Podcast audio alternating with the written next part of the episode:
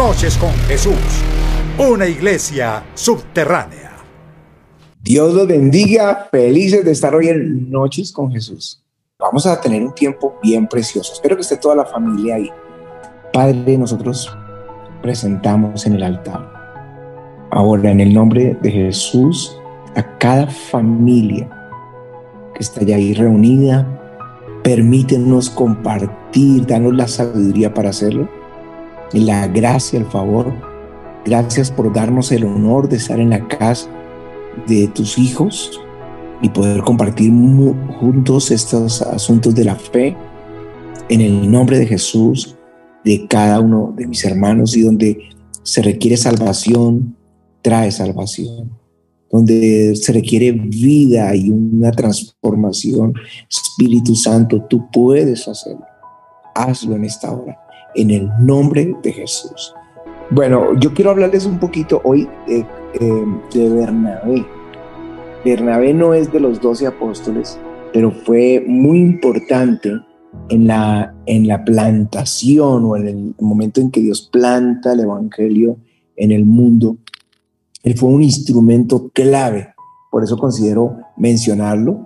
Bernabé eh, significa en arameo el hijo de la profecía y en, en, en el griego es hijo de consolación.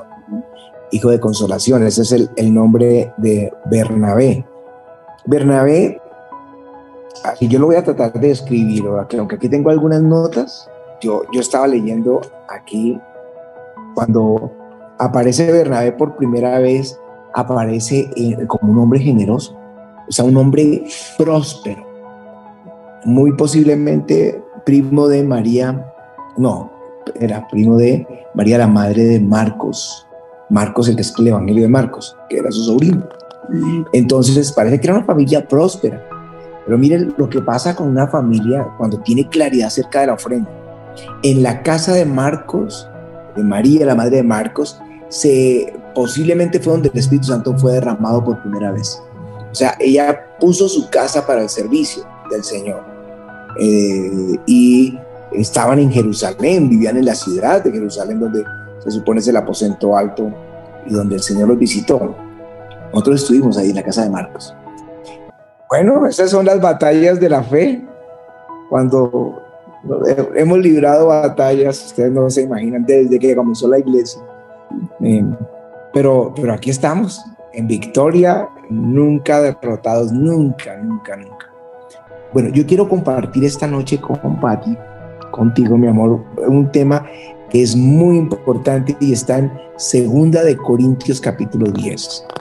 Así que bueno, corramos y abramos nuestras Biblias en segunda carta de Corintios capítulo 10.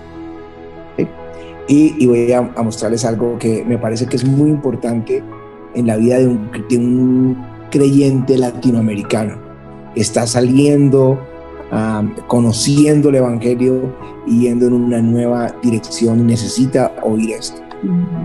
Dice así, pues aunque andamos, perdón, perdón, perdón, el verso 4 tengo que decirles qué versículo. Segunda de Corintios 10, 4.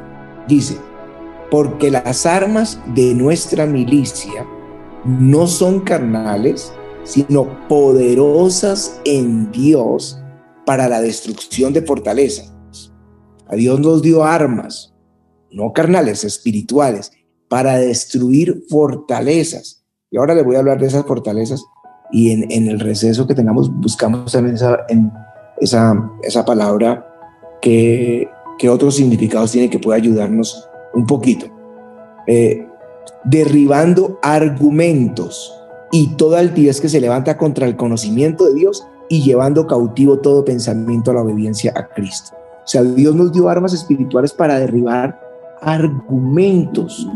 Argumentos, argumentos. Es algo que el diablo utiliza para defender su posición o para mantenerte esclavo. O sea, muchos de los creyentes, siendo libres, son esclavos, eh, porque Satanás los tiene bajo argumentos que les impiden disfrutar de toda la bendición. Disfrutar de toda la bendición, sentarse en la mesa del rey y tomar todo lo que Dios tiene. Hay, hay una ilustración que nos gusta muchísimo de un niño que fue al circo y encuentra el elefante, el animal más grande del circo, con un lazo grande amarrado a una estaca así de pequeñita. La clavaron en el pasto, pusieron ahí el lazo y al cuello del elefante, y a la pata del elefante, y el elefante no se movía. Y el niño dijo, ¿por qué? Le pregunta al entrenador, ¿por qué el elefante no mueve así la patica y ya se quita la cadena y es libre? Y él le dijo, es que cuando el, elefante era un niño, le ponían unos grilletes en la pata y cuando él jalaba, los grilletes lo herían y lo hacían sangrar y el elefante gritaba, lloraba eh, hasta que se condicionó que no podía soltarse. Entonces luego no sino un, un lastito y ya. Y así lo hacen con los camellos. Él, sabe que, o él cree que ya no se puede mover, que ese es su límite. Entonces, eh, pienso que, es la raíz que ha sembrado Satanás en, nosotros, en Latinoamérica. Sí. Que no se pueden muchas cosas porque ya fuimos condicionados. Exacto. Ya el diablo trabajó, bueno, aquí en este caso en el elefante, el entrenador, ya lo tiene condicionado. Y el diablo ha trabajado en el creyente, eh, porque antes de ser creyentes éramos hijos del diablo.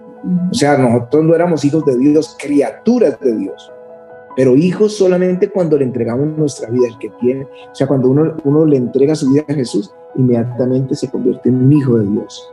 Pero mientras tanto no lo era y estaba uno eh, entrenado por Satanás. O sea, la cultura, aquí sí muy importante, ¿cómo te enseñaron en el hogar? el barrio, el lugar donde, donde, tú vives, tu ciudad, tu cultura, tus vecinos, tus profesores, el colegio, los amigos, le forman a uno una cultura. Por eso las, las diferencias culturales son importantísimas. A veces una persona se casa con otra persona de otra cultura y tienen unas luchas tremendas por su formación. ¿no? Por ejemplo, me gustó en estos días oír que en Oriente hay un respeto sobre los ancianos gigantesco. Me, contaba el pastor Eduardo que en, Corea, bueno, Japón, todo lo que es el Oriente, los ancianos son, pero la voz máxima, todo el mundo los ama. Es la sabiduría andante, mejor dicho. ¿No? Ese, en nuestro tiempo son un estorbo.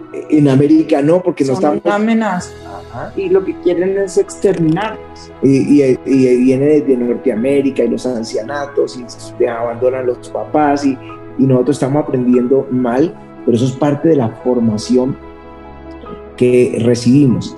Ahora, esa formación hace que nosotros estemos limitados para recibir las bendiciones. Eh, por ejemplo, no, por ejemplo, no, es, es como el, uno considera por la religión, porque nosotros fuimos formados en América Latina por la religión, eh, especialmente como vinieron los españoles, nos conquistaron, nos trajeron la religión católica, nos trajeron a, a, hacer, a que uno tenía que como pagar por las bendiciones. No hablo de dinero, hablo de buenas obras como que uno tenía, si yo quería esta bendición, tenía que hacer una cantidad de cosas. Eh, y Pero tampoco te permitía, por cosas que hicieras, tenías que tener eh, poquito, porque tener demasiado era Por ejemplo, pensamientos religiosos. Hablemos ya que, ya que entraste en ese tema, que yo no sé dónde lo tengo por acá anotado, pero hablemos de la gracia la gracia es una de las cosas más difíciles de aceptar para Latinoamérica. ¿Qué es la gracia? Que la salvación es un regalo de Dios. No es por tus obras, es por tu fe en Jesucristo. Y por la fe en Jesús, las promesas, como herederos de Abraham, como hijos de Abraham, las promesas de Dios son nuestras. Todas las bendiciones de Dios son nuestras. Y nos cuesta y consideramos que tenemos que pagarlas con buenas obras para poder acceder a esas bendiciones. Esa es la, la, la, cultura latinoamericana, que a nosotros nos enseñaron la religión. Entonces, un día un profesor quería enseñar la gracia, colegio latinoamericano, y entonces les explicó y los niños no lo entendían. Entonces él tomó su reloj y dijo, eh, el, ¿quién quiere? Yo le regalo este reloj. No tiene que hacer nada, sino solamente decir que lo quiere y yo se lo regalo. y empezó a pasárselo a los niños así. Y todos se asustaban, como, ¿qué habrá detrás? O sea, ¿cuál es la intención? Se está burlando de mí. ¿Se está burlando de mí o, o, o real, que va a regalarme el reloj? No podía aceptar que el profesor decía, el que quiera yo le regalo mi reloj. Al fin un niño alzó la mano y él le dio el reloj y siguió su clase. Y todos esperando y miraban al niño y el niño se puso el reloj y miraban al profesor y esperaban a qué horas iba a pasar algo, le iba a exigir algo O le, o le iba a pedir que se lo o pedir que se lo devolviera y se acabó la clase y el profesor se fue y cuando se fue todos reaccionan, uy, ¿por qué no lo pedí? Bueno, eso es gracia, Dios quiere bendecirte y quiere bendecirte todo lo que esperas que tú le creas. Y si tú le crees, tú tomas, te haces dueño de las promesas, porque la Biblia dice que Él ya nos bendijo con toda bendición espiritual desde los lugares celestiales. O sea, nosotros estamos sentados sobre la bendición, pero no la tomamos porque nos enseñaron que teníamos que pagar por ello. Otro son pensamientos religiosos como um, una resistencia a lo sobrenatural. Eh, no creen que Dios haga milagros, que Dios sane, que Dios libere, pero sí le creen al brujo, que, se están con un, me hicieron un maleficio, me hicieron una brujería y se van al brujo. Satanás no echa fuera a Satanás, ¿no? Pero Jesús sí lo echa. Él tiene el poder para hacerlo, pero a nosotros nos, esa parte no nos enseñaron a creer en lo sobrenatural. En el bautismo del Espíritu Santo, algunas denominaciones enseñan en contra de eso. Y el, el, el, la ovejita oye esa enseñanza del creyente y cuando alguien ya le enseña acerca de los dones del Espíritu, acerca del bautismo del Espíritu, entonces eh, Lo resiste. lo resiste. Yo me acuerdo que Lucila, una hermana del ministerio que en este momento está a los pies de Jesús ya disfrutando su corona, mm, no, me contaba que, no sé si te lo contó también a ti, cuando ella recibió el bautismo del Espíritu Santo, ella recién se convirtió, era una estudiante de la universidad distrital y estaba estudiando ingeniería y, y allí le predicaron el Evangelio y ella un día orando en su casa en la noche, el Espíritu Santo la bautizó y empezó a orar en lenguas. Y ella fue y le contó a su líder al otro día lo que le había pasado y él dijo, "Shh, no le diga, aquí ni mencione eso. Pero no se lo prohibió, gracias a Dios que fue sabio el líder. Digo, usted téngalo allá en su oración privada, pero no lo mencione aquí. Y, y al resto, sí, ninguno podía recibirlo porque simplemente si, si, te lo, si te cierra la puerta al líder, no viene el agua. Por eso es que digo que las bendiciones siempre vienen, vienen por la cabeza. Si el pastor y la pastora son bendecidos, toda la iglesia es bendecida. Si el Señor empieza a ministrar, todos van a ser ministrados. Si cae la unción, todos van a ser ungidos. Es una bendición. Si sube la marea, todas las barcas suben. Amén. ¿sí? Y yo recuerdo eso de, de, de, de Lucila. La religión, por ejemplo, le decían a uno, todos los caminos llevan a Dios. Si a ti te enseñaron eso, eso te va a impedir venir a Jesús. Porque tú estás tranquilo porque todos los caminos llevan a Dios, mentiras. O que todas las religiones llegan a, a Dios, eso es mentiras. La escritura dice, hay un solo Dios y un solo mediador entre Dios y los hombres, Jesucristo hombre. No hay más mediadores. Es el único, es Jesús. La única forma. Jesús dijo, yo soy el camino, la verdad y la vida. Él no dio chance a decir, yo soy un camino. Como que dice, hay otros, se pueden ir por Buda, por Mahoma, por portarse bien, por ser buenos esposos. Eso no los va a llevar a, al cielo, ser buenos hijos, no los va a llevar al cielo. Pero eso ya no es religión, sino dichos y tradiciones. ¿no? Pienso que la gente se pega de esos dichos y ya son parte de su lenguaje y Sí. ya se vuelven parte de su estructura, se vuelve como, pues es cultural, Sí. porque se pasa de generación en generación. Sí, Yo recuerdo cuando, cuando que uno le, le iban a predicar de Cristo la resistencia tan grande que se hacía era porque solamente los decían aquí eh, en Colombia, solamente la gente de Ruana, o sea, la gente humilde, la gente pobre, es la que se cambia de religión. Entonces, eh, esas religiones son para la gente ignorante, gente bruta que no entiende. ¿Y tú sabes por qué fue eso? Sí, pero cuéntame. No puedo. Bueno, sí. Bueno, bueno, mira, cuando llegó los misioneros aquí, eh, este Thompson, bueno, todos los misioneros que llegaron aquí a América Latina, y en el caso nuestro a Colombia, cuando ellos llegaron a predicar el Evangelio, eh, la clase alta era religiosa, estaba ligada con la Iglesia Católica y entonces prohibieron a los misioneros la entrada a las ciudades. Y entonces les tocó entrar por el campo. Y en el campo no había quien los, quien los detuviera, entonces ganaban un campesino humilde, otro campesino. Colombia vivió o, eh, o ha vivido un desplazamiento gigantesco. Son millones los colombianos que han tenido que ser desplazados por la guerra. Pero como Dios usa todas las cosas para su evangelio, el evangelio llegó al campo y con la, la guerra ellos tuvieron que venirse huyendo a la ciudad, pero ya eran creyentes. Ahora llegan un campesino humilde que quedó sin tierra, sin nada, huyendo por salvar su vida con su familia y sin empleo, pues llegan a los barrios más humildes.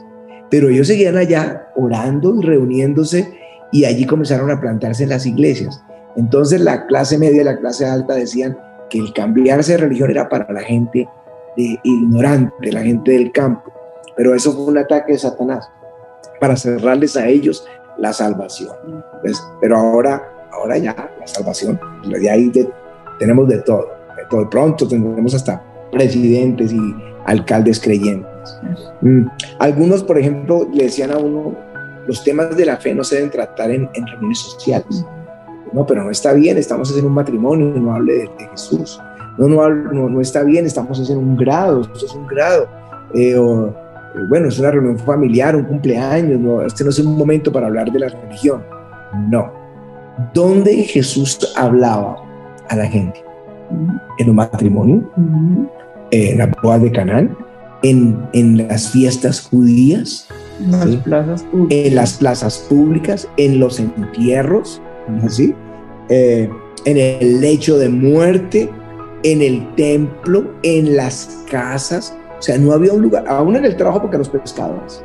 ¿sí? No, y donde quiera que lo invitaban. Donde quiera que él entraba, él llevaba las ese, era, ese es nuestro llamado. Cada uno que se ha hecho cristiano tiene el llamamiento para, para predicar el Evangelio sin ninguna restricción. O sea, una señal para alguien saber que es un creyente es que le tiene que hablar a alguien de Jesús. O sea, es algo que fluye natural. ¿Por qué?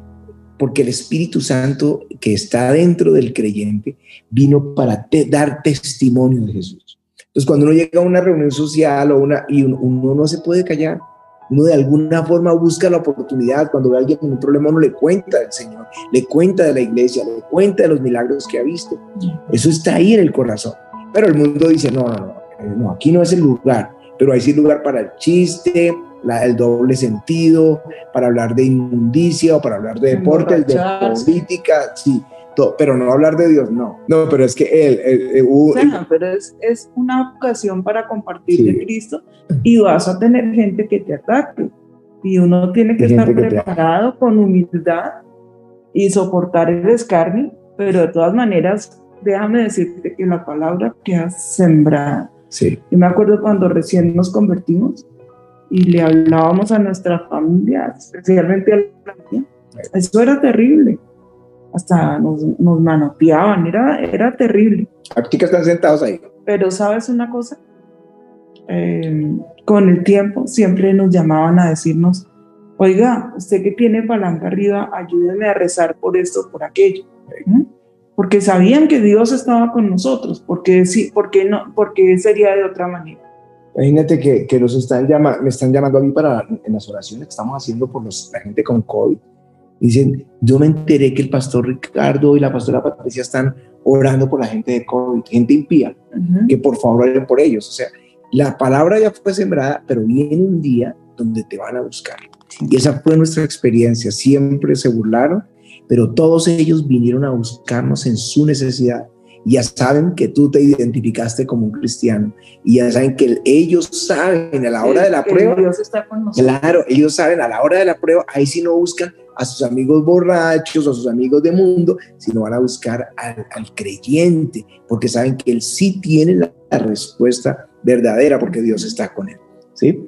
Ahora, una de las, de las, de las eh, tradiciones que nos formaron, que también hay que derribar, es, es el concepto de pobreza. A nosotros se nos enseñó que ser pobre era ser santo. Ser santo.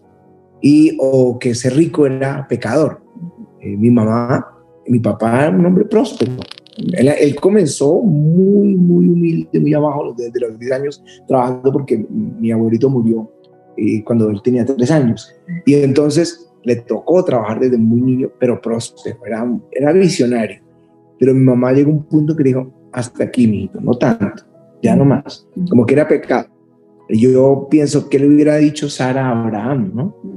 Si Abraham fue el hombre más rico en Medio Oriente, Isaac era más rico que toda una nación.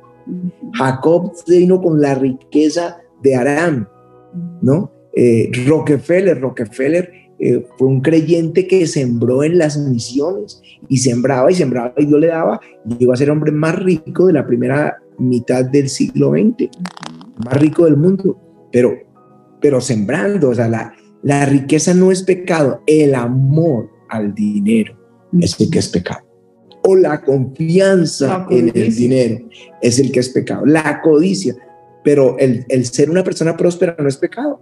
Es Dios te lo da, uno, para que lo disfrutes, pero dos, para que tú también ayudes a otros o para que tú también ayudes en la proclamación del Evangelio. Y es, es para eso, pero Dios te lo permite a ti para que también lo disfrutes. En Deuteronomio 28 la promesa era si oyes atentamente a la voz de tu Dios y guardas sus obras, sus mandamientos, entonces vendrán sobre ti todas estas bendiciones. Bendito serás en, la ciudad y bendito en el campo.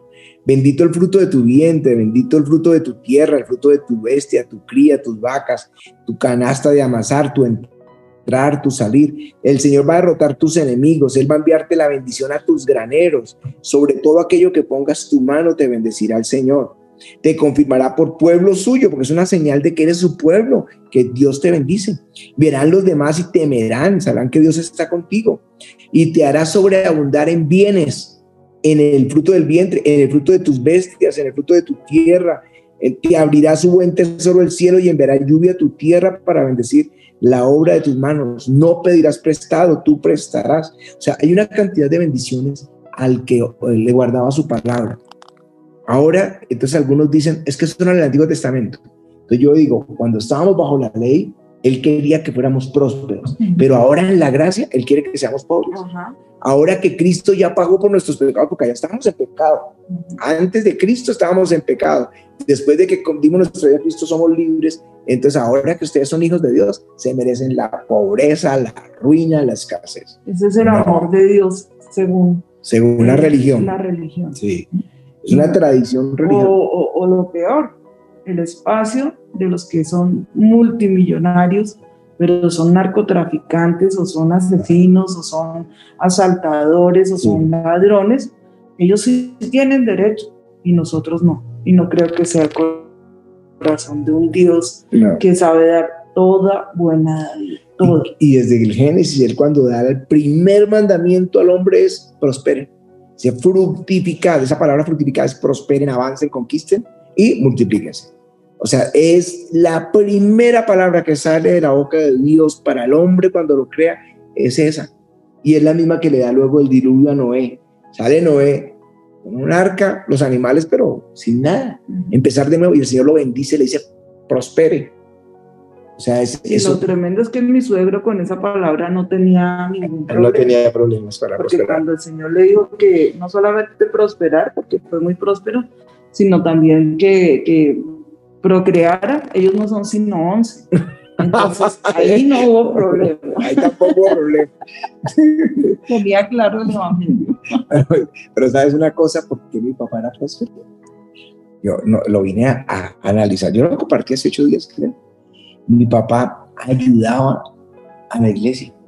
Siempre sembraba y él tenía su imprenta, entonces le hacía toda la papelería a ellos. Y ahora hablando con Félix, me estaba recordando él que el papá, de, o sea, el hermano de mi papá, es el abuelo de él, eh, eh, tenían eso por, por hábito sembrar, sembrar, no, no deja que, no, no, no, no, me, no me tiene que pagar, yo quiero sembrar, sembrar en una época que no se hablaba de siembra, pero la ley, la ley de la, de la cosecha y la siembra se cumple. Ellos sembraban y ellos cosechaban. No sabían que había una cosecha por esa siembra, pero lo hacían por causa del Evangelio de Jesucristo. Por fe. Tremendo, ¿no?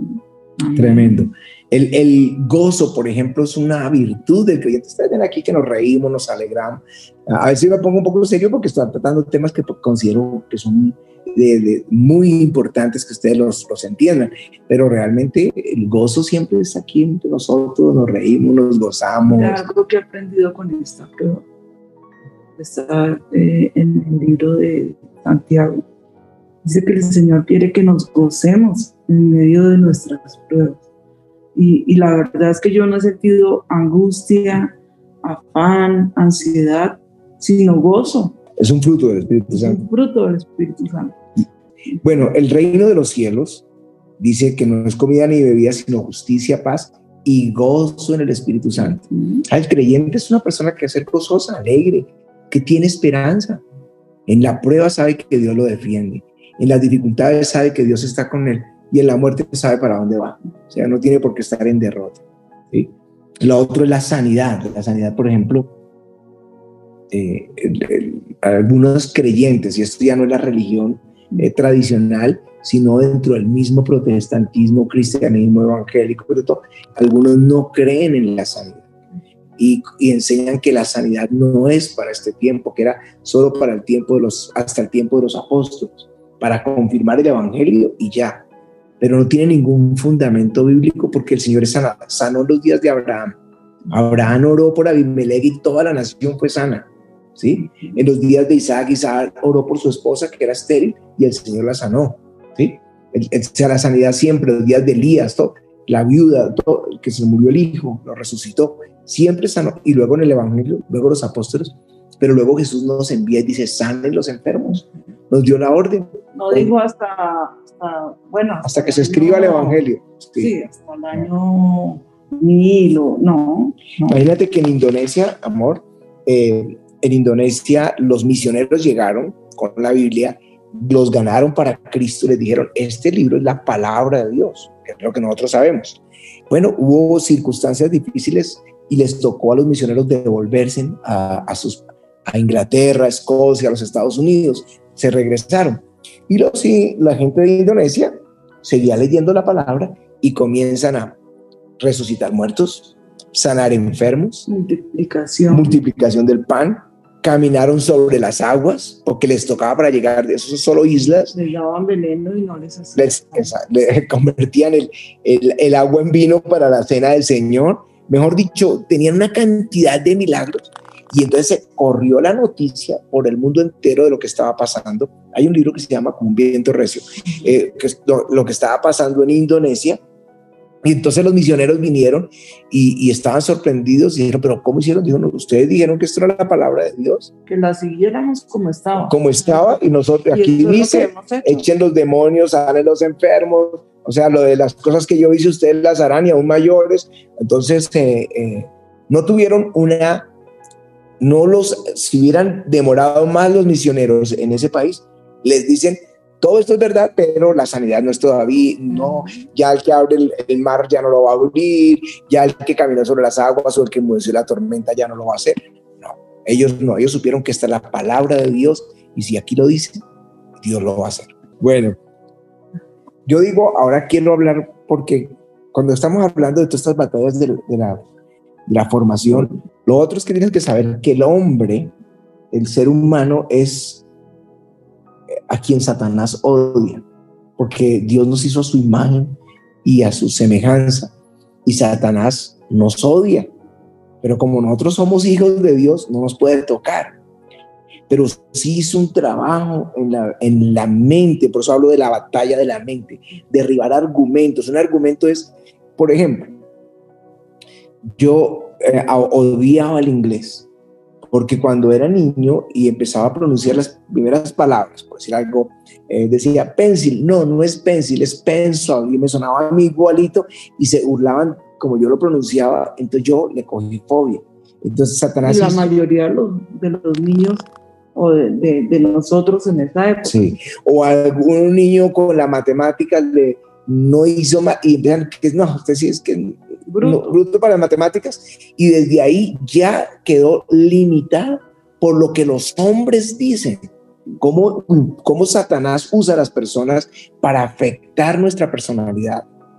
Y, eh, por ejemplo, tuve un compañero que era malo para las matemáticas, entonces, y eso lo tenía atado. Sin embargo, tuvo un tío que lo influenció harto, que era ingeniero, y yo digo, y salió, yo era el que le hacía todas las tareas de matemáticas a él, pero hoy es un ingeniero. O sea, que, que tuvo que haber pasado una transformación en su mente para entender que sí podía hacerlo. Y estudiar ingeniería ya es otra cosa, son niveles de matemáticas altos, ¿no? Eh, eh, por ejemplo, eh, Shakira, que es una de las cantantes pues insignia de, de Colombia, ella perdió canto o sea, la profesora le dijo, usted no sabe cantar y, y, la rajó en canto. Pero ella supo quebrantar eso que, que afectó su personalidad y es una estrella del, de, la, de, la, música. De la música ¿sí? Entonces, eh, ese tipo de cosas pueden estar pasando en tu vida que vieron que tú no puedes hacer, que no es para ti, que no tienes la capacidad, que en eso no tienes habilidades y eso te ató la vida. Nosotros hoy tenemos que romper esto. Nosotros somos los hijos de Dios y hay una palabra en, Filipenses que dice, todo lo puedo en Cristo que me fortalece.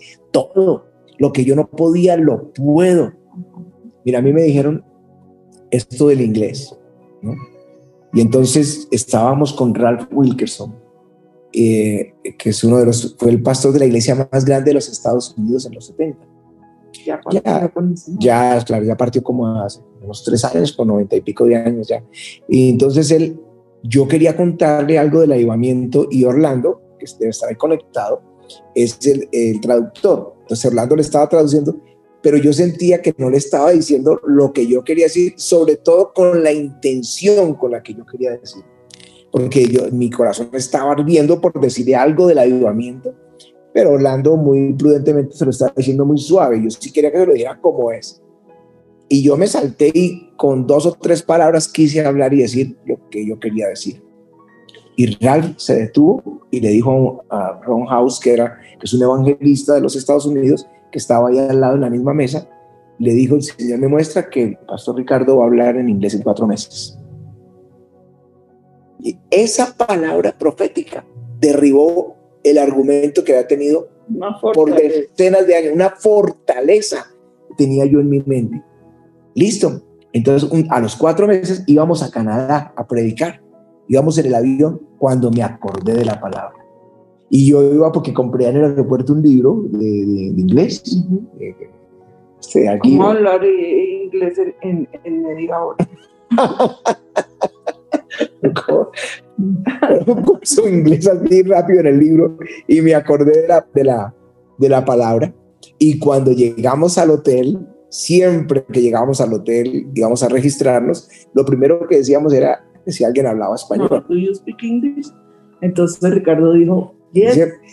no, pero siempre preguntábamos, primero que preguntábamos si hay alguien que hable español para hacer el registro con él, ¿no?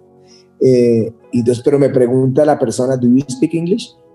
Y, y, quedé yo congelado, pero me acordé de la palabra y contesté, yes, I do. Sí, sí, yo hablo, yo hablo inglés. Y empezamos a tener la conversación en inglés y es, pues yo no había estudiado nada de inglés, no, nunca fui educado en un colegio bilingüe. Entonces cuando estábamos en la habitación haciendo el, el room service para pedir la comida o algo, yo hablando en inglés, no, y no me sostuve todo el viaje que no iba a pedir un traductor. Y Dios me ayudó todo el tiempo. Y desde ahí un rompimiento, pero todo esto eran argumentos de Satanás que sobre mi vida, en este asunto que es del inglés, pero hay muchos otros argumentos. Otra cosa que pueda crear un argumento para que le robe, te robe la bendición son tus pecados del pasado. Si tú le diste tu vida a Jesús, lo que haya sido antes ya, ya no lo es. Si alguno está en Cristo, nueva criatura es. Las cosas viejas pasaron y todas son hechas nuevas. Lo que hayan sido en otro tiempo, dice el apóstol Pablo, no me importa, ya son creyentes, son los hijos de Dios. esa, es la diferencia, eh, por decir algo, Raab, que era una prostituta y luego pasé a ser parte de la genealogía del Señor. ¿sí? Eh, la Ruth, que era una moabita, que era una idólatra, por decir así, algo, y ahora es eh, parte de la genealogía del Señor. Y ya que había eh, una mujer de Dios muy importante, Corre Tembón. una misionera preciosa. La llevaron a los campos de concentración, ella era alemana, eh, sencillamente por albergar a judíos y guardarlos para que no los mataran. Y ella ya vio morir a su hermana, a su papá, a su sobrino, todos murieron en los campos. Y luego la liberaron. Eh, y bueno, esa es más o menos su experiencia. Pero ella escribía muy bien y tenía unas conferencias preciosas. Y decía que a la gente le gusta seguirse echando la culpa cuando el Señor dice que bota a lo profundo del mar nuestros pecados y no, no se vuelve a acordar de ellos. Y ella decía, es que eh, hay partes del mar donde se dice, aquí están, eh, ¿cómo era que? Prohibido pescar. Ah, ah, sí, eh, o sea, como que ahí votaron los pecados y aquí es prohibido pescar. Entonces uno no tiene por qué estar cargando con esa culpa. Claro, no el asesino de niños que mató como 200 o 300. No, pero, pero no, yo hablo de él. dice, no, yo, no, yo, no, me voy a echar la culpa toda la vida, yo ya me perdoné. Él, eso es una cosa, pero es que una cosa es que él sea perdonado, otra que Dios lo haya perdonado. Exactamente. Si tú le diste tu vida a Jesús, Él ya te perdonó y Él no hace memoria. Eh, si no hace memoria, no es que a Dios se le olvide, uh-uh. ¿no? Porque, pero es que ya no hace memoria, es que ya no te lo va a recordar. Dios no te lo recuerda, entonces está diciendo, es que como tú hiciste, no, Él ya te perdonó y ya tú puedes estar tranquilo que Él no va a hacer más memoria de ese pecado. Ese pedacito no me gusta. ¿Cuál? Que tengo muy buena memoria para recordarte tus, tus Sí, terrible. Señor, dale el mismo don que a ti, eh, que no haga memoria de mis faltas. Mi esposita. Bueno, y está eh, lugares donde el diablo dice que no podemos nosotros entrar por ejemplo, el, centro de convenciones. Voy a contarles porque ustedes hoy tienen un auditorio y vamos a construir un auditorio precioso, hay iglesias preciosas en el mundo. Bien, pero en, el, en el año 93, cuando nosotros fuimos al centro de convenciones a hacer el primer servicio de milagros, los pastores entraban, porque hicimos tres reuniones, cada mes una, entraban los pastores a esa reunión y decían, yo nunca había estado en un lugar como estos porque al, al cristianismo, como se lo dijimos, llegó por el, por el lado humilde y se les enseñaba a tener bancas, eh, a los templos muy humildes, muy, ¿cómo se diría?, muy pobres, ¿no? Y, y, nunca tener derecho a algo bueno, ¿no? Entonces a esos sitios entraban los políticos o entraban los mafiosos o la gente rica, pero los creyentes no. Pero nosotros hicimos rompimiento y fuimos al centro de convenciones enviados por el Señor. Y, entonces, claro, todo el mundo se puso su mejor traje y entramos y, hicimos un rompimiento. El parque, cosas Simón Bolívar como que no, eso es un rompimiento. Entrar a la televisión en Colombia en el año 93, nadie entraba, se podía predicar de Dios, de Jesús no se podía hacer. Hablar de Dios no se podía, pero hicimos rompimiento porque no hay territorio para Satanás. Nosotros debemos desalojarlo de cualquier lugar, debemos desalojarlo, sacar a Satanás y tomar el lugar que Dios tiene para ¿Hay algo tomar lugar. Recuerdo de esa, de esa época del centro de convenciones. Los pastores, pero era una invitación abierta, podía ir todo el que quisiera. No tenía ningún costo la conferencia y nos decían gracias por, por, por, abrir espacios así para nosotros. Nosotros jamás habíamos entrado a un lugar como el centro de ¿te acuerdas? Sí, estaban súper agradecidos porque eh, habíamos como llevado a otro estatus eh, a la iglesia. O sea, nunca, es que uno se siente aquí hasta mal de, de, sentarse porque nunca nos habían invitado a algo tan ah, algo, algo así. Eso es un, teníamos que hacer rompimiento. Entonces, ¿qué es lo que vamos a hacer hoy? Renunciar a todo lo que el diablo ha dicho de nosotros. Juan Sebastián era todo tarareto, ¿te acuerdas? Y se, se movía así para un barquito, eh, predicando, tratando, lo poníamos a, hacer el llamado a salvación. Pero él tuvo que hacer un rompimiento, la unción pudrió ese yugo. El día que el Espíritu Santo lo tocó, ese día que lo tocó y nos contó llorando cómo el Señor lo tocó, ese domingo estaba predicando por primera vez. Era otro ¿Cómo sería que los hermanos eh, dijeron, lo llevaron a almorzar como, O sea, qué privilegio llevar a, a este hombre ungido, cuando antes era el niño, el menor de la casa. ¿sí? Pero cuando la unción lo tocó, quebrantó eso y se levantó con autoridad para predicar. Y esto es lo que vamos a orar, que la unción toque tu vida y te quite todas las taras e impedimentos que los hombres te han dado. Segundo, forma de romper las, la, la, todas esas eh, batallas de la mente es la escritura. Por eso dice que las armas de nuestra milicia no son carnales, sino poderosas en Dios para destruir fortalezas, para llevar cautivo todos esos argumentos que Satanás ha, dado sobre tu vida. Y esto que dice aquí la escritura, eso es lo que Dios tiene para ti. Lo que Dios tiene para ti está aquí. Eh, Dios te lo va a dar. Así que eso sería como las dos cosas que nosotros quisiéramos ahorita hablar. No sé si quisieras contar algo más o dejamos así. No. Así, ¿cierto?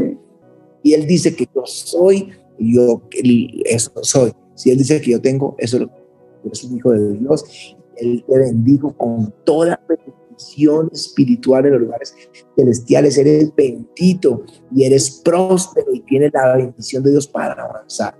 Así que ya lo único que lo detiene a uno es dar ese paso, ese rompimiento, derribar los argumentos de Satanás y empezar a abrazar los que Dios tiene contigo. Por ejemplo, el Señor te llama fiel. Fiel, dice Tom, Él es fiel, fiel al Señor. Y tú dirás, no, si el Señor me llama fiel, no me conoce. Sí, Él, no te, él te conoce, pero Él sabe lo que Él hizo por ti. Oye, Él llama las cosas que no son. Él, como Exacto, Él te llama justo. Él te llama justo, te llama santo, así te llama. Los santos, cuando, se refieren a los santos, está hablando de los creyentes. Tú crees en Jesús, tú eres santo. Para el Señor lo eres. Eres justo, eres fiel. Y tú eres lo que Dios dijo que tú eres. No lo que la gente dice, sino lo que Dios dice. Señor, renueva el pensamiento. Transfórmalo, Señor. Ya no quiero pensar como me dijeron los, amigos, el colegio, los los padres, la cultura latinoamericana que está la vista y como esclavos, no como, como jefes, sino como, como esclavos. Dios rompe esa mentalidad de esclavitud en el nombre de Jesús. En el nombre de Jesús. ¿Quién soy? ¿Qué tengo? ¿A qué tengo derecho, Señor? Y lo que tú digas, eso es, Señor. Yo voy a creer tu palabra no lo que los hombres dicen. Te ruego, Padre, que por la unción del Espíritu comiences a romper los yugos que están atando a mis hermanos. Ellos son prósperos porque tú quieres que lo sean. Ellos son benditos porque tú quieres que lo sean. Ellos tienen el perdón de todos sus pecados porque tú ya lo decretaste, Señor. Ellos son libres de la potestad de Satanás porque tú ya lo hiciste. Ahora ellos están en el reino tuyo, donde Satanás no puede tocarlos. Ellos están en la mano tuya, Señor, y no nadie los puede arrebatar de tu mano. Gracias, Señor Jesús. Gracias, Señor. Ellos son hijos de Dios. Donde quiera que vayan, tienen ese sello del Espíritu en sus vidas y tienen la cuota inicial en su corazón. Es el Espíritu Santo ya tienen el, el, down payment, ya tienen el primer pago, el anticipo de esa herencia eterna, las armas en el nombre tuyo. Que ellos comiencen, cambien el lenguaje también de queja y pongan el de alabanza, el lenguaje de fe, lenguaje de esperanza. Arranca y comienza algo nuevo en el corazón de tus hijos, Señor. Y los jóvenes, ellos pueden, Señor, entrar a la universidad. No hay territorio que no puedan. Si, si ellos lo piden, tú lo haces. Tú los, los pueden matricular en la universidad, la carrera que ellos quieren. Los, los, papás pueden conseguir prosperar, conseguir eh, heredad para ellos y sus hijos, porque se puede, Señor. Porque tú quieres, te daré por heredad la tierra en que moras. Dales por herencia el lugar donde viven en el nombre de Jesús. En el nombre de Jesús. la maldición que venía por herencia, la Señor, porque Cristo nos redimió de la maldición, de la ley hecho por nosotros maldición, y que venga la bendición sobre sus vidas. en el nombre de Jesús. Puertas que a nadie se le abran, ellos crean y que a ellos sí se les van a abrir porque tú estás con ellos. En el nombre de Jesús, en el nombre de Jesús. Ellos se levanten con esperanza sabiendo que tú estás con ellos. Y hay momentos donde pareciera que no te vemos, no te sentimos, pero tú prometiste que estarías ahí y Señor, hazle saber que tú estás ahí. En el nombre de Jesús. En el nombre de Jesús. El que mira con temor hacia el futuro. Señor, tú prometiste que el futuro está en tus manos y que tú cuidarás de ellos, Señor. Que la gente está preocupado qué comerán o qué vestirán, pero que tú tienes cuidado para darle la provisión y el vestido. En el nombre de Jesús. Cambia la mentalidad y dale mentalidad de hijos de Dios. En el nombre de Jesús. Gracias, Señor. Gracias, Padre. Yo creo que eh, dice, dice en, la, en Efesios 4, puedes leer luego en casa del 23 en adelante, pero dice, en cuanto a la pasada manera de vivir, despójense del viejo hombre que está viciado conforme a los deseos engañosos. Y dice, y renovados en el espíritu de vuestra mente, vestidos del nuevo hombre creado según Dios en la justicia y santidad de la verdad. Yo creo que, bueno, ahí empieza a escribir qué es eh, el viejo hombre y qué es el nuevo hombre, pero es el trabajo que Satanás hace siempre acá en nuestra mente. Yo creo que no podemos andar según la vieja manera de, de, de vivir, de pensar, ni con mentalidad de derrota, ni con mentalidad de pecado, sino con la mentalidad que Cristo nos ha dado, con la que Él nos ha renovado, para que de esa manera podamos andar, entendiendo que la amistad con el mundo se constituye enemistad contra Dios, que revestidos del poder del Espíritu de Dios, vamos en avanzada y en victoria a conquistar todo lo que con, con una mentalidad de, de, de, hijo de Dios, de hijo de Dios, ya no con una mentalidad de un hijo del infierno, una mentalidad del mundo. No, nosotros ya no somos de allá, nosotros revistámonos del nuevo hombre y renovemos, renovemos el pensamiento. ¿Cómo lo renueva uno? La escritura. Esto es lo que aquí dice quiénes somos, qué hizo Dios por nosotros. Tremendo, gracias, hijito. Muchas bendiciones. Me alegró compartir con, nos alegró compartir esta noche con ustedes, con Juan y, y, y con Pati. Noches con Jesús, una iglesia subterránea